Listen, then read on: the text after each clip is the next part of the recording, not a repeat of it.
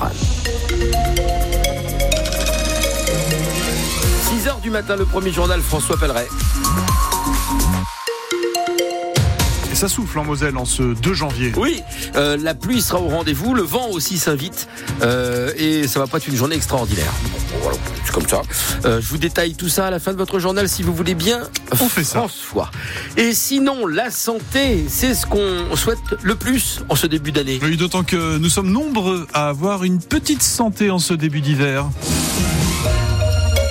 Les chiffres du Covid, de la bronchiolite, de la grippe sont en hausse. Depuis des semaines, c'est vrai, on vit dans la pluie et le froid.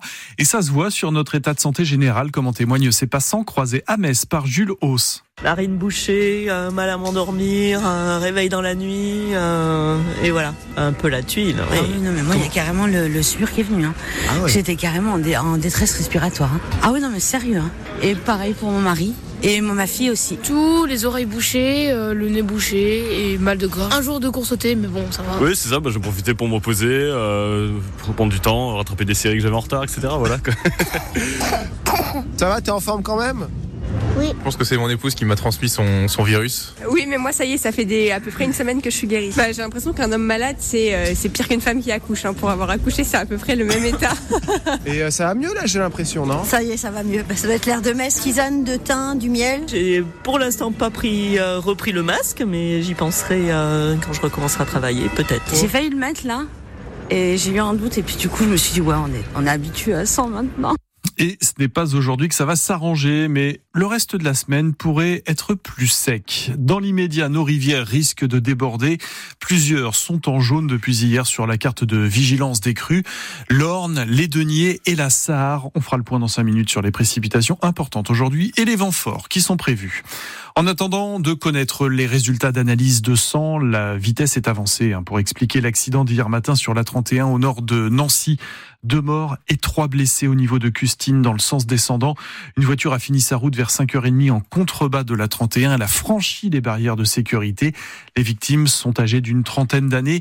Le troisième blessé est un automobiliste qui a essayé de porter les premiers secours aux quatre personnes de la voiture accidentée, mais on ne sait pas encore comment il s'est retrouvé à son tour victime.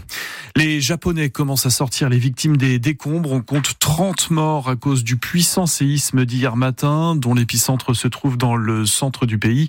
L'alerte au tsunami est levée. Voici un moyen de réduire d'un tiers son volume de déchets dans la cuisine. Mettre de côté les épluchures de fruits et légumes. En fait, trier les biodéchets, ces matières remplies d'eau et qu'il n'est pas vraiment cohérent d'envoyer à l'incinérateur, d'autant que c'est la matière première du compost.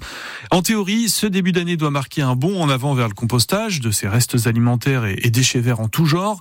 La loi anti-gaspillage votée il y a trois ans oblige désormais les collectivités locales à proposer une solution à chaque citoyen, euh, soit de collecter ses biodéchets en porte-à-porte, soit d'installer des points d'apport, ou alors de fournir des bacs à compost individuels. Mais ça, c'est la théorie, Léo Limon, parce que en pratique, rien n'est simple. C'est le cas pour celle de Thionville, où 10% seulement du territoire de l'agglomération a une solution de tri.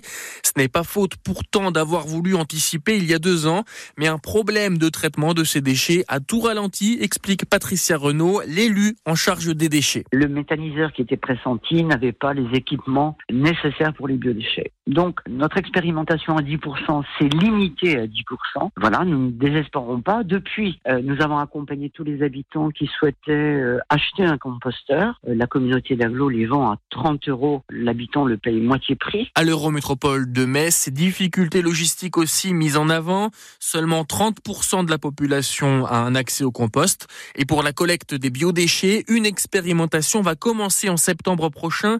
Les précisions d'Anne-Marie Linden, la conseillère métropolitaine déléguée à la gestion des déchets. sur quatre secteurs de la métropole, sur du porte-à-porte pour les professionnels ou de la collecte en point d'apport volontaire. Ars-sur-Moselle, Metz-Nord, La Patrotte, Moulins et Bon-Saint-Martin. Ce test va durer globalement un an et si ça fonctionne, le dispositif sera étendu à toute la métropole.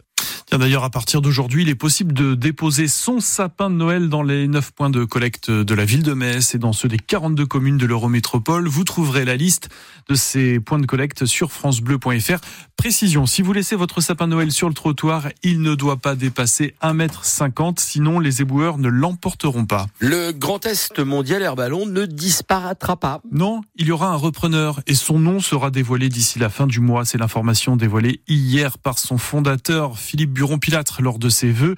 Il avait annoncé sa mise en retrait, mais il n'avait aucun candidat à la reprise il y a encore deux mois. Et un titre de plus pour le roi de la galette dans l'agglomération Messine. Une médaille de bronze au concours oui, national de la meilleure galette aux amandes pour Michel Dudot, qui est installé à Montigny-les-Messes, vous savez, celui devant l'entrée du jardin botanique.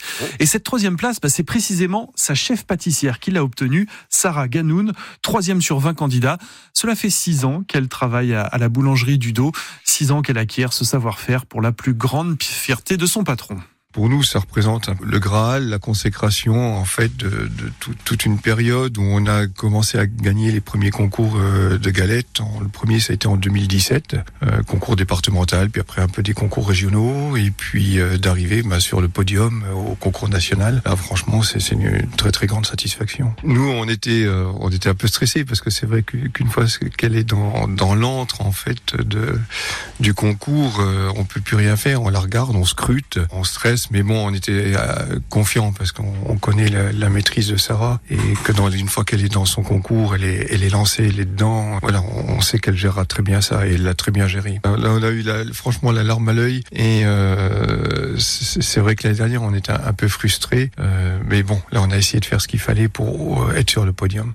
La Maison du Dos qui a vendu l'an dernier plus de 23 000 galettes. Il faut dire que la Maison du Dos possède trois boutiques dans l'agglomération Messine entre la place Saint-Jacques et Montigny-les-Messes.